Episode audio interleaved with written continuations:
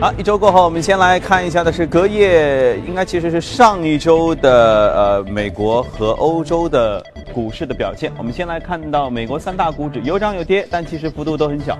呃，道指下跌百分之零点一一，二零八九六点六幺；纳指上涨百分之零点零九，六幺二幺点二三；标普下跌百分之零点一五，二三九零点九零点。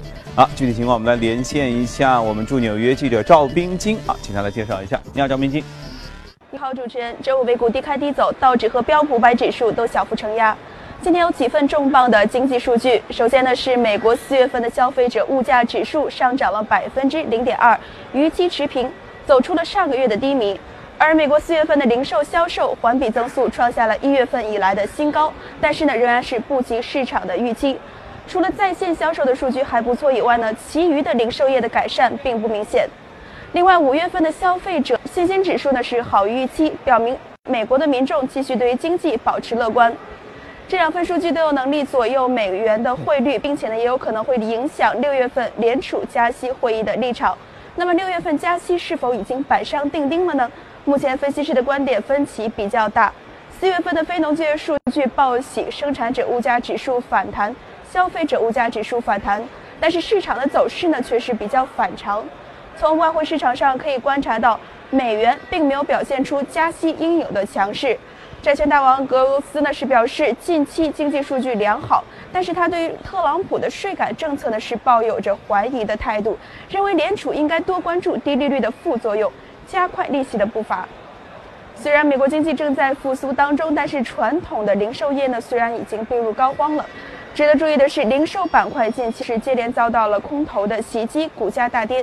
梅西百货以及 J.C. Penney 等因为零售销售不佳呢，而股价是接连走低。J.C. Penney 此前呢是宣布，今年将会在全美关闭大约一百四十家门店，裁员大约六千个岗位。对于实体店的衰败呢，一方面是受到网购的冲击，而另外一个方面呢，美国民众的消费理念也正在从物质主义转向旅游、餐饮等体验领域。好的，主持人。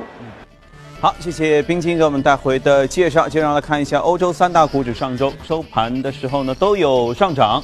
英国富时指数七千四百三十五点三九，法国 CAC 指数五四零五点四二，德国 DAX 指数一万两千七百七十点四幺点啊，非但上涨，而且都很健康。我们来连线一下驻欧洲记者薛娇，请大家介绍一下。你好，薛娇。好的，主持人，上周五欧洲主要股指集体小幅走高，截至收盘，欧洲斯托克六百指数上涨百分之零点二三，报三九五点二九；泛欧金欧三百指数则收涨百分之零点二四，报幺五五三点八三。周五公布的德国一季末这条 GDP 初值增长了百分之零点六，这也是自二零一六年第一季度以来的最快增速。利好消息推动德国 DAX 指数涨幅明显领先了其他的欧洲股指。英国富时一百指数则在英镑的持续贬值下大幅收涨百分之零点六六，这也是该指数连续第三周上涨。周五，英国清算所自动支付系统宣布，中国银行伦敦分行作为第一家亚洲银行，成为该系统英镑清算业务的直接参加行。在周末结束的这期财长和央行行长会议上，不平等发展、包容性增长、国际税收为主要议题。此外，外界最为关注的是美国财长母亲的参加。德国财长朔伊布勒称，他将对母亲传递一个信息，那就是这期需要一个强大的美国引领全球经济和政治的可持续发展。此外，法国总统马克龙在上任后的第一件事情就是访问德国。周一，马克龙将与德国总理默克尔会面，重塑两国关系。据报道，这位亲欧派的领导人打算效仿美国，推出欧盟优先的原则，敦促默克尔迅速采取行动，加强欧盟反倾销措施，并加强对海外投资战略行业的控制。主持人，好，谢谢薛娇。我们都知道，经济当中经常有一个叫什么什么周期啊，比如说猪有猪周期，然后呢，石油会有一些的周期，呃，这个联储加息都会有周期，包括减息都会有。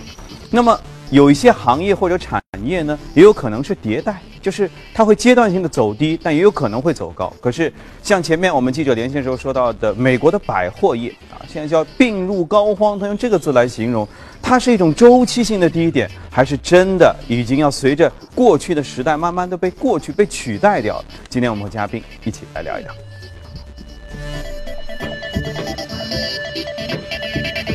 今天来到节目当中是点石财经的朱昂，这么快就见面了啊！上周刚来，呃，前面我们记者也在前面连线当中说到了啊，美国的百货业，尤其像梅西百货，曾经这个这个非常著名的，就让逛街买买买一定要去梅西百货的这样一个著名的百货商厦，新年的业绩显得特别特别差，这是为什么呢？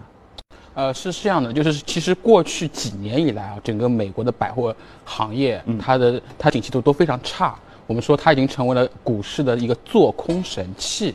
为什么这么说呢？很简单，它中间发生几几个现象。嗯，第一就是越来越多的人其实他抛弃了传统的大的百货公司，嗯的，而是去了更多的更多人去了专卖店。我们二零零一年到二零一三年，整个百货公司的销售额是下降了百分之三十五。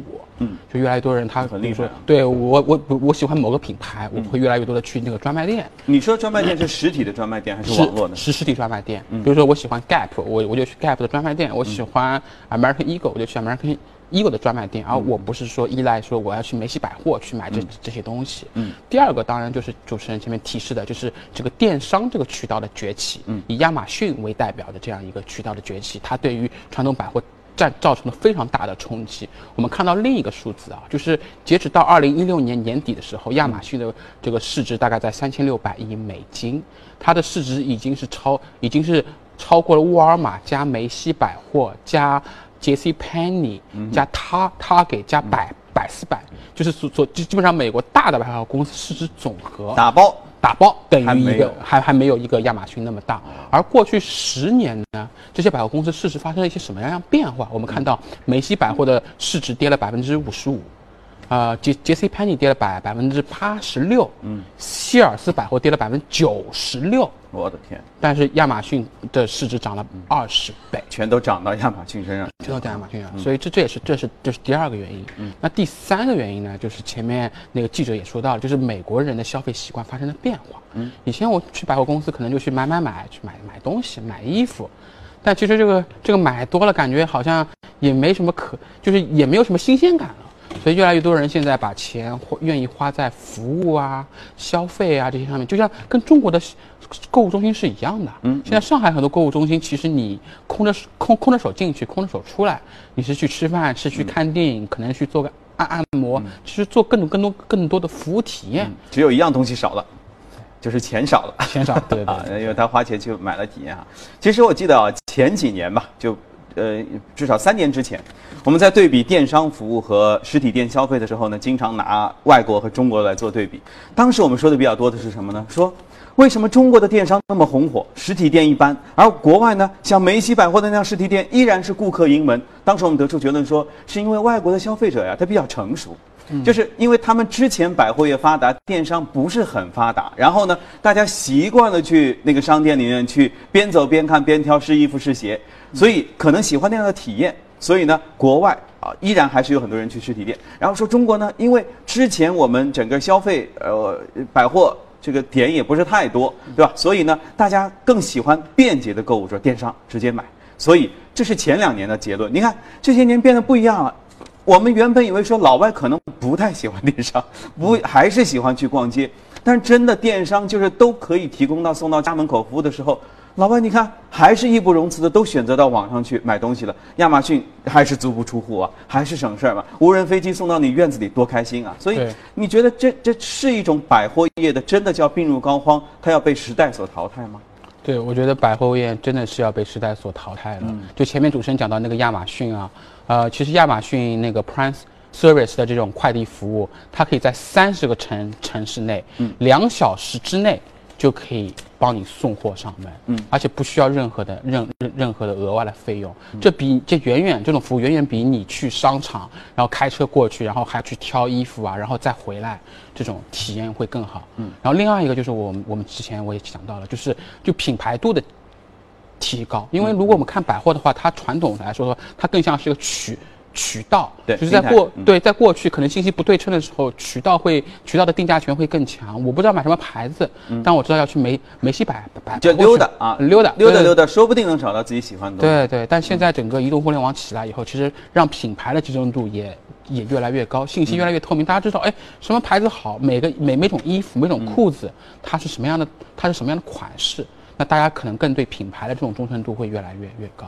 嗯，所以所以所以说讲了讲了，再再宽泛一些啊，就是整个零售业可能未来是美国对于美国经济可能会有一些新的冲击，因为整个美国零售业它的雇员是超过了一千六百万人，是美国整个占所有行业当中雇员最多的。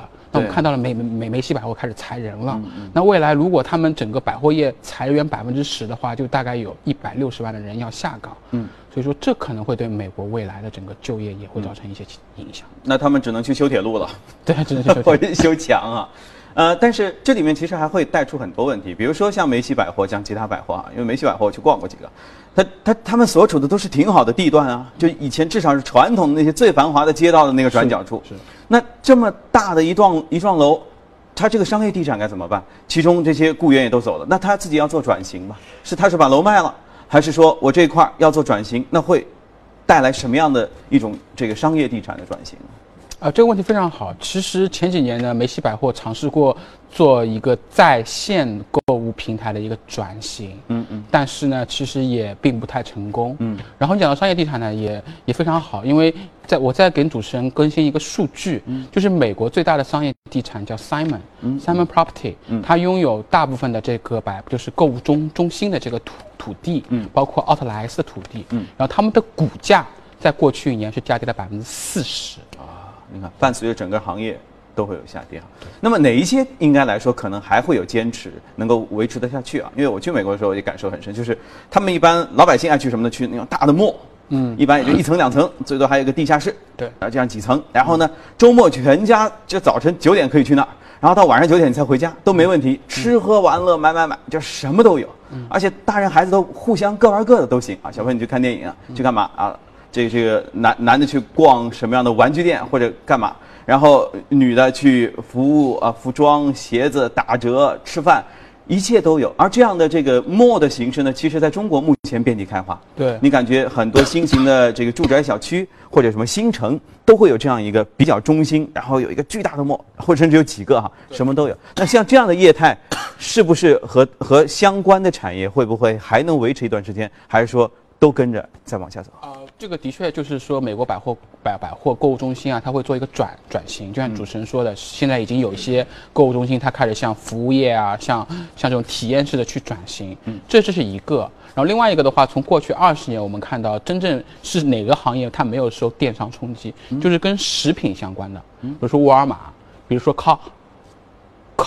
Costco，嗯，对，就就是大家大家大家去买买吃的，嗯，这这这这这个可能是不会受整个电商的冲击，因为你买吃的买买喝的，你可能更多的是需要线下你要去看，嗯，所以像过去呃十年，Costco 的股价涨了五倍，然后沃尔玛呢其实也没有真正受到亚马逊的冲击特别多，嗯，所以这这这些行业可能还是，也就是说未来商业的立足点可能是以吃为中心，然后再围着它来摊大饼。有可能会变成这样，对，是吗？对，呃，那其实我个人还有一个疑问啊，如果你觉得百货业整个这个他们属于他们的时代这一篇翻过去了，以后街上都是要么是一个一个品牌的零售店，就是他们的这个直营店，要不就转到网络上了。但慢慢会不会又产生一种新的需求，就是，呃，新一代的消费者上来之后说，过去这些品牌吧，虽然我都认识，但是感觉没什么兴趣，我想看新鲜的。可是没有一个集中的地方来一一陈列，甚至有一些新鲜东西出来。也许到了那个时候，新的百货又会出来啊，就是所有的品牌都进驻到我这个大商场内吧。然后还有一些新兴品牌，对消费者来说，认不认识品牌没关系，你可以自由的挑选自己喜欢的东西。会不会慢慢时代又转回去？那个时候周期又产生了？呃，我觉得可能会发生，就是是马云说的新零售，就是线上和线下的一种融合，就是未来的可能百货或者购物中心，它会有线上的平台，嗯，但同时呢，它也会会有线下的那个实实体做体验，你可以在线下看，但你同时可以在线上来下下单，而这个新零售的核心有两点，一个是获客成本。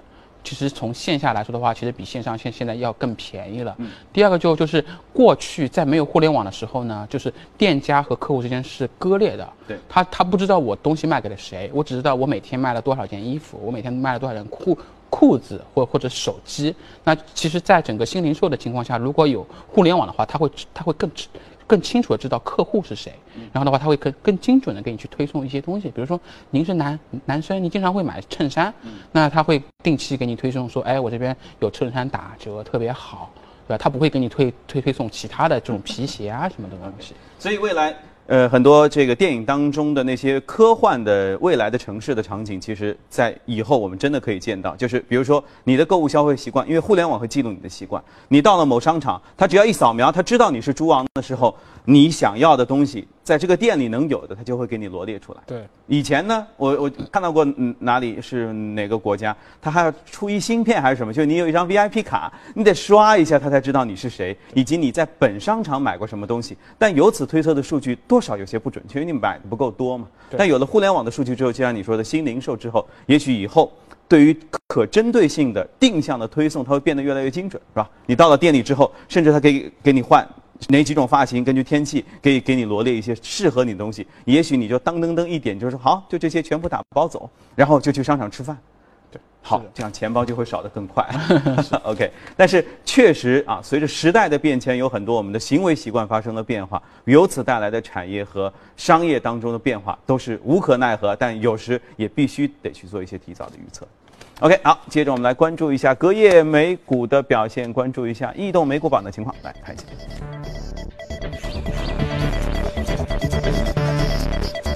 移动美股榜，呃，水业、矿物、呃债务，还有电信、互联网这些都涨幅靠前。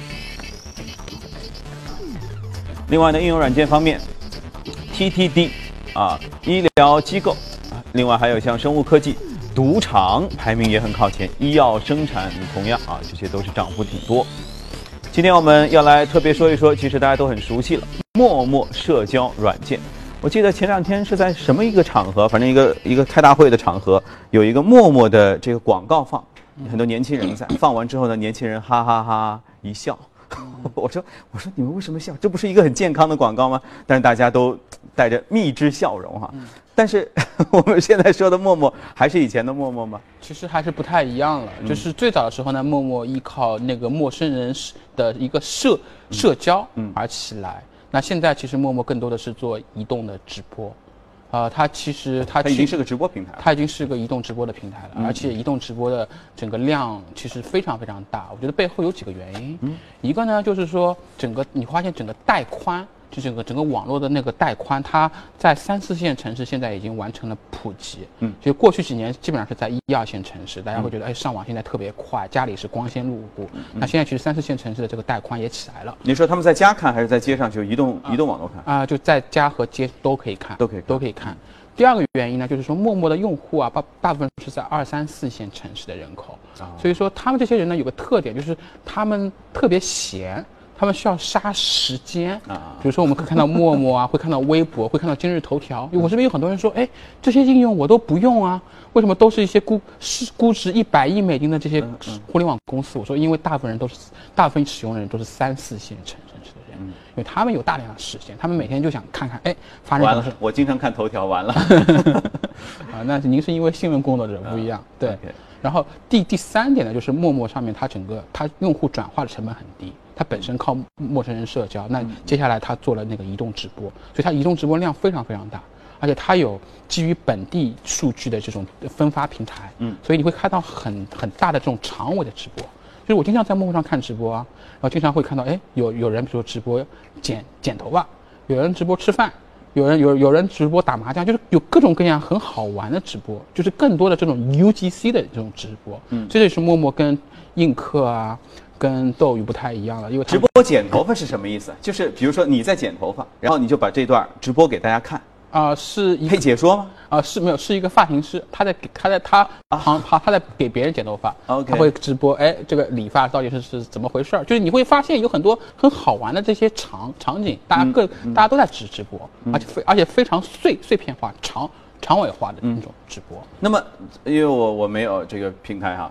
就像你看的话，你是找这些你关注的人去看呢，还是说你反正就是随意性的浏览，亦或是系统会根据你的喜好来向你推送？啊，它是这样，它会有一个入口，就是会你会看附近的人在直播什么啊，然后我就会点进去看，然后这种会看到很多特别有意思的东嗯。东西，也肯定会比较生活化，对不对？所以万一就是你看到剪头发，哎，这个好，你也你甚至就可以去找到他，对对对，就去那儿排队，对，去排队，对对对。啊，OK。那么它的盈利模式在哪里呢？它是靠这个打赏来进行分成呢，还是有别的？还是靠打赏来进行分成。但是陌陌的特点是因因为它的整个视频非常长尾化，嗯，会导致你就是说它这个打赏的性价比会很高。举个例子，如果我在映客上给一个头部主主播打赏了两三百百块钱，那个就是打水漂的，因为因为有很多土豪直接上去几万块钱就冲上去了。但是我我在陌陌上面，我看那个长尾主播，比如说一个发型师，我打赏了三十块钱。他可以跟我聊很长时间啊，他跟我说，哎，这个发型师的生活是怎么样的啊？一一个月收入有多少？哎，我就觉得很有意思。嗯，所以说他的，因为他因为有常委，那我那我每每每每个月可能会在里面花个。那他为什么不陪土豪聊那么久呢？啊，因为土豪可能就不一定会关注到他 这边。啊，OK，就土豪不爱看这个东西。啊，对对。好吧，那至少就是不同的平台还有适应于不同的消费者人群。对。啊，OK。很有意思，大家也如果有时间的话，爱看剪头发的话，可以一起来关注一下。OK，啊啊，接下来时间我们请李欣给我们介绍一组全球公司的资讯。来，李欣，我们来看一下啊。高盛表示呢，iPhone 八将提供5.8英寸的显示屏和 3D 的传感增强现实技术等高端的功能。预计苹果将分别以999和1099美元价格出后呃出售 128G 和 256G 的存储的 iPhone 八的型号。呃，苹果的股票目标价格从一百六十四美元上调到了一百七十。财富杂志援引多名消息人士的说法说呢，苹果收购了数据挖掘和机器学习创业公司拉泰斯。苹果上周六确认了这样一笔收购。消息人士表示，这笔收购的价格为一点七五亿到两亿美元。据英国广播公司报道，阿迪达斯正式以4.25亿的售价将旗下运营状况不佳的高尔夫球业务出售给了英国投资公司 KPS，其中包括了泰勒梅、亚当斯以及雅诗薇三个品牌。阿迪达斯的高尔夫球业务设在其名为“其他业务”的部门之下，这个部门去年亏损了一千四百万欧元，其中高尔夫球业务占到了一半以上。有消息称呢，流媒体音乐服务提供商 s p o p 预计将于今年第四季度或二零一八年的第一季度在纽交所挂牌交易。公司当前估值达到一百三十亿美元。法兰克福汇报周日版援引德意志银行管理委员会委员兼资产管理业务主管尼古拉斯的采访报道说，一旦完成分拆为独立业务的进程，就会启动与潜在投资者的谈判。德银可能最初通过上市出售在该子公司持有的百分之二十五的股权。该子公呃子公司目标呢是成为全球十大资产管理公司之一，资产管理规模要超过一万亿欧元，而 IPO 的时间取决于市场形势、财务业绩。之前呢，媒体报道德意志银行将在未来两个季度准备资产管理业务的 IPO。当地时间的十三号，法国汽车生产商雷诺表示说，受勒索软件影响，将暂停多家工厂的生产，以防止勒索软件在公司内部传播，对其计算机系统造成破坏。据报道，雷诺是法国首家报告被勒索软件影响的企业。另外呢，全球多家企业都遭到了攻击，包括日产公司、联邦快递、俄罗斯的几家银行以及欧洲几家大型电信公司等，损失目前还是无法估量。英国汽车生产集团宾利汽车公司开始为其生产的汽车内部装饰寻找新的人造材料。这些材料的外观看起来很像真皮，但其实是聚氨酯蘑菇和水母做成的。据 BBC 电台消息，该公司的设计总监吉拉发表表示说呢，做出这一决定是为了满足那些素食汽车购买者的要求。吉拉发还表示说，宾利汽车公司正在对电动车的技术进行研究，也可能将会生产这一类的汽车。据外媒报道，波音上周五重启了部分新型737 MAX 客机的试飞工作。监管部门因为波音保证试验客机采用备用发动机，而且不含故障部件，就放行试飞了。两天前呢，该机型试飞计划因为发动机低压涡轮盘存在故障，曾被紧急叫停。好，这里是正在直播的财经早班车，以下呢进入我们今天的美股放大镜。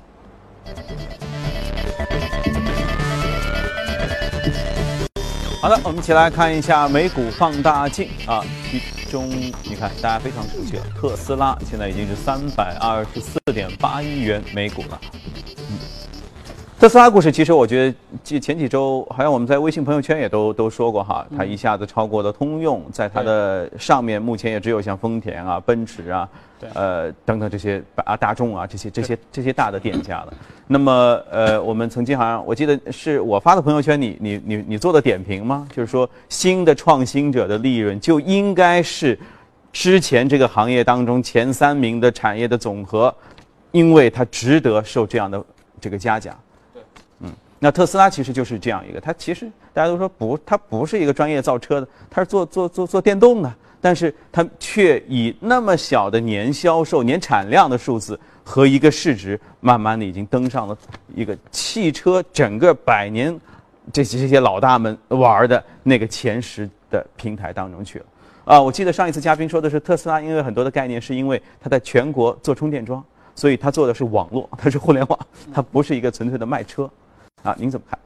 呃，我觉得就是说，至少从市值的角度来说的话，主持人说的对，就是特斯拉现在给的这样一个市值啊，就是一个颠覆者的这样一个一个一个价价格，因为它一年销售量也就十万辆，对，通用一年销售一千一一千万辆，对啊，要是特斯拉一千万辆的时候，那还了得啊！对对。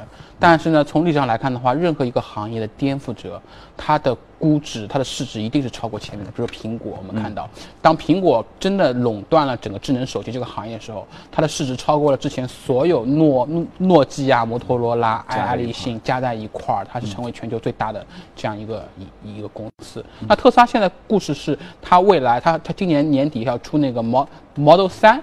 大家会觉得这款车有可能会像当年的 iPhone 四是一样的，就是会第一，它的它的用户体验会非常好；第二呢，它的性价比也会比较高。而且而且特斯拉从 Model S 到 Model X，它已经研发了几款车了，嗯所以这款车的可能整个性价比啊、功能各方面啊都会是最好的。嗯，而且而且而且价格也也很便宜嘛。嗯。所以有可能会造成当年像 iPhone 四一样，苹果也是，苹果真正开始大规模普及是从 iPhone 四开始的。对，大家开大家开始普及，所以所以这可能是一个比较重要的一点。另外一个的话，其实有嘉宾也在谈到过，就是特斯拉这个充电桩，它可能是一个它有网络效应，因为互联网公司核心你要有网络效应，你要有先发优优势。从车这个角度来看的话呢，它很难有先发优势。呃，不是说我特斯拉比你早卖个一两年，我我我就我我就把用户都圈进来了。但特斯拉的确有现在全美最多的这个充电桩。嗯。那如果我是用户的话，我买一辆福特的这个汽这个电动车，但是找不到充充电的地方，那我还不如买一辆特斯拉，因为全全美这些充充电的地方都是我我的。嗯。第三呢是特斯拉呢，它现在有那个也是有半自动驾驶的那个系统。对。所以它每天呢可以获取大量的这个用户数据。嗯。那再通过用户的数据呢，再去分析各种各种人的这个驾驶习惯。所以特斯拉呢，最终呢是要向无人驾驶汽车这个行业来进军了。嗯，所以它的这个布局既另辟蹊径，同时又在很短的弯道内几乎超过了所有传统车企他们所做的这些事情，他们的所做的所有的发动机啊、变速箱啊、这这等等的一些研究，在特斯拉面前完全都不是问题。对，啊，所以这这就是其实这就是颠覆者可怕的地方。就你哪怕有很雄厚的实力，转身一看，你发现你跟他之间没有，大家其实零起跑线，甚至他已经都已经出门了啊，你还没出门，对不对？那么特斯拉，你觉得如果按照这样的速度发展的话，它的创造前景能怎样？它真的可以做到像通用一样年产一千万辆吗？呃，我觉得这个还是比较难的。就是说，特斯拉呢，它跟苹果不一样的地方是在于说，它的整个生产和制造是在自己的手手里，就它自己需要去找那个生产线。就这种呢，其实我们说是就这方面比较重。对，这讲的太对了，这个这方面比较重。那苹果呢，就是说，哎，我就是找全世界的代代工厂，找富士康来来帮我做，所以它没有太大的这个产能的这样一个受限的问题。嗯，所以特斯拉呢，其实还是挺难啊，成为像通用这样年产一千万辆车的。这样一个公司，在未来几年，那特斯拉不是在中国也开厂了吗？在中国，中国也开始造了，准备开，准准备准准准备做啊。对，OK，对对对对，嗯。那么你觉得啊，汽车的未来，其尤其是车内的电子系统的未来，嗯，它会是一个特斯拉会不会做成像是安卓系统一样？它可以向其他车商来做行进行输出，因为它有优先采集的数据，它的车的智能采集系统肯定会比其他的那些原本机械的那些肯定要更先进嘛。嗯。啊，还是说它就会还是像苹果，它只做它自己闭环的东西，甚至它的加油的那些充电站也不会授权你掏钱，也不会给福特、通用、大众的给你去充电，没有，我只充自己的电。它会是封闭的还是走开放型的？啊，它我觉得它应该会走苹果这种封闭型的这这种。这种思路，因为特斯拉目前整个操作系系统它还是自自自己在研发出来的。然后的话，你讲的很对，就是整个汽车电子化，它未来是一个方向。就现在我们看到汽车里面那个屏幕，其实它的功能可以很多，它可以它可以导航，可以上网，可以帮你打打电话这些东西。但是另外一家公司它会走安卓系统，就是谷歌。我们看到很有趣，就谷歌其实也在大量的测试无人驾驶汽车的系统，但谷歌只有一辆车，这一这一辆车一直在加加利福尼亚高速公公路上开。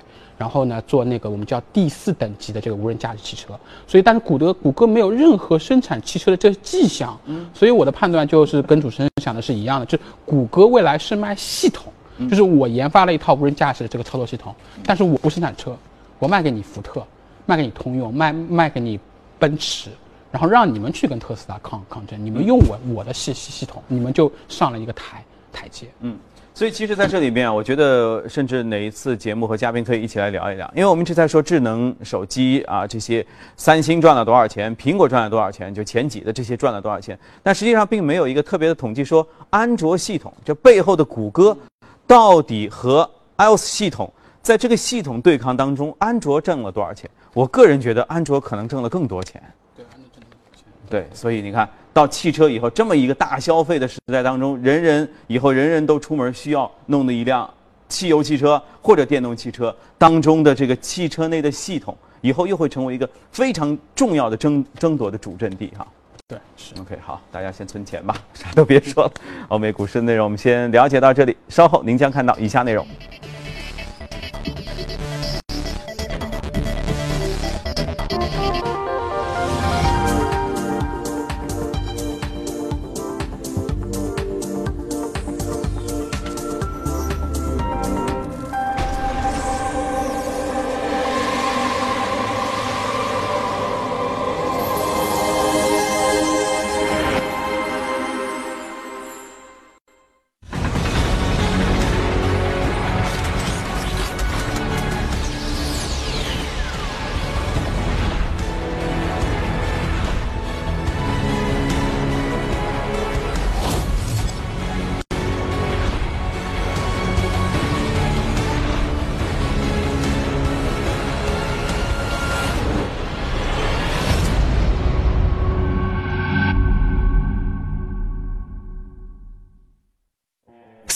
千金，轻松学财经，闻所未闻的财经视角，劲爆眼球的经济知识，喜欢益智类的大侠们可以实时互动答题，同步一起嗨。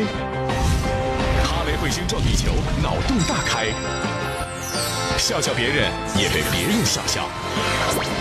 每周日晚七点，打酱油的都过来。财 Global 从上海辐射全球，让世界关注中国。二零一六年八月三十一日，一财 Global 正式启航，与彭博新闻社、推特、猎豹移动、Newsmaster、News Republic 等媒体终端达成战略合作，助力上海构建全球金融中心。一财 Global。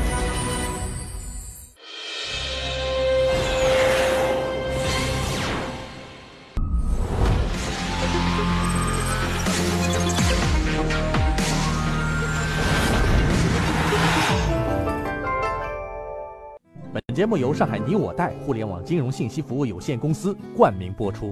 越懂得欣赏，越被人们欣赏；越懂得放下，越收获的更多。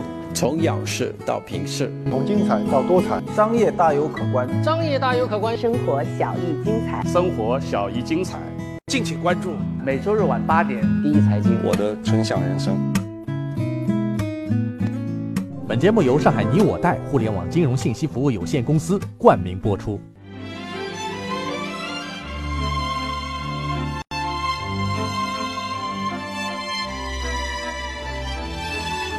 越三个世纪的经典，《老凤祥》。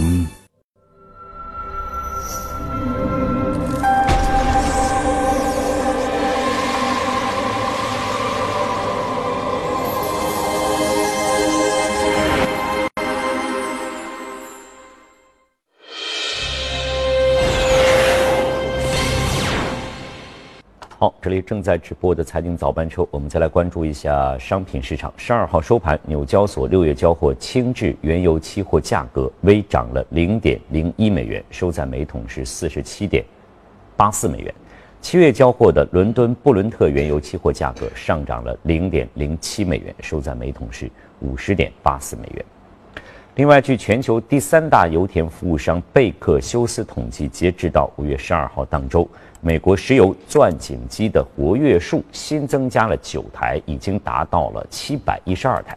那么至此呢，美国石油钻井连续增了十七周，而且数据已经创出了一五年四月以来的一个最高水平。同时呢，美国原油的产量距离最高纪录仅仅相差了百分之二。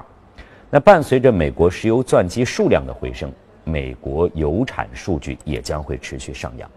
不过呢，也有分析师注意到，过去四周的贝克休斯石油钻机数整体涨幅已经降到了三月份以来的一个最低了。